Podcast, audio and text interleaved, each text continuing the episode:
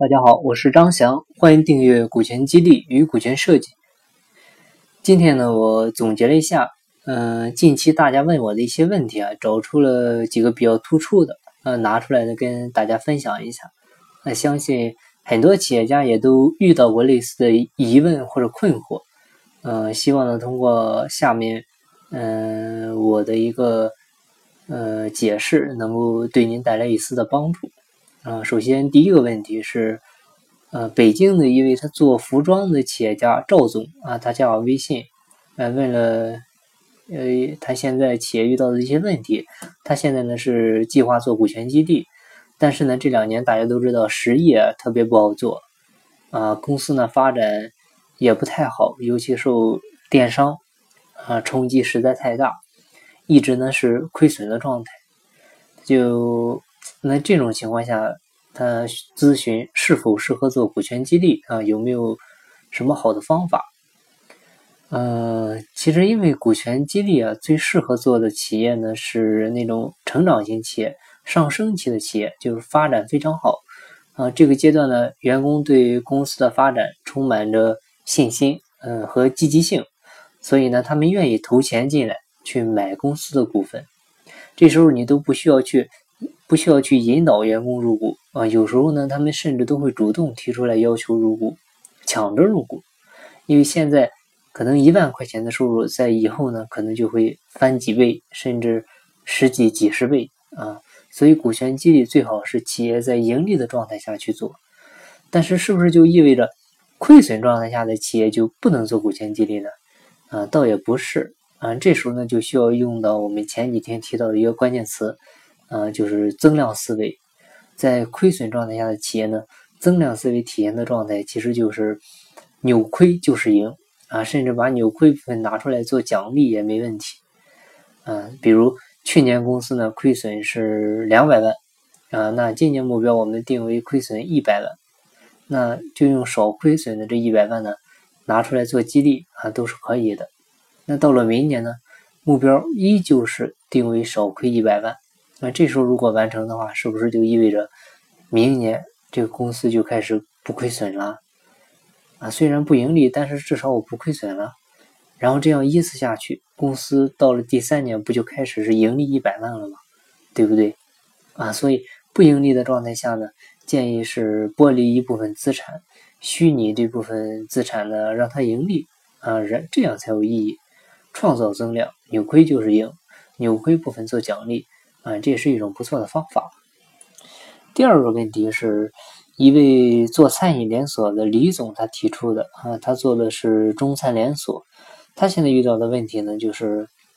呃，考虑做承包制，然后呢，计划对下面的门店经理、厨师啊，还有基层一些员工做股权激励，还不知道从哪下手。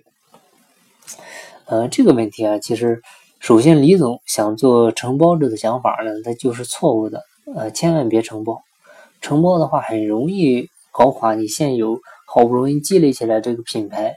因为连锁餐饮很重要的一点就是标准化。啊，举个简单的例子啊，比如说我去一家门店里吃饭啊，如果这家店的店员服务态度不好，或者说饭菜质量不好，那给我的就餐感受呢就会是不满意。那下次我再见到这家品牌其他的门店，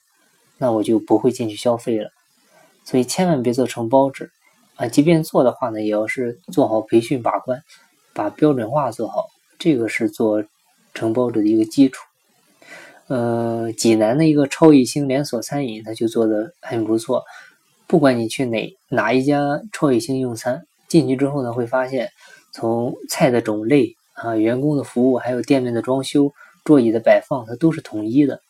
员工的服饰从帽子到袜子啊都是一致的，所以这样的标准化带来的效果就会很好啊，不论是对公司内部管理啊，还是客户的感受都是很好的。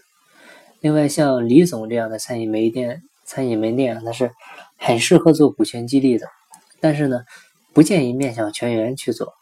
而且呢，建议是先做干股激励。开始开始的时候呢，先给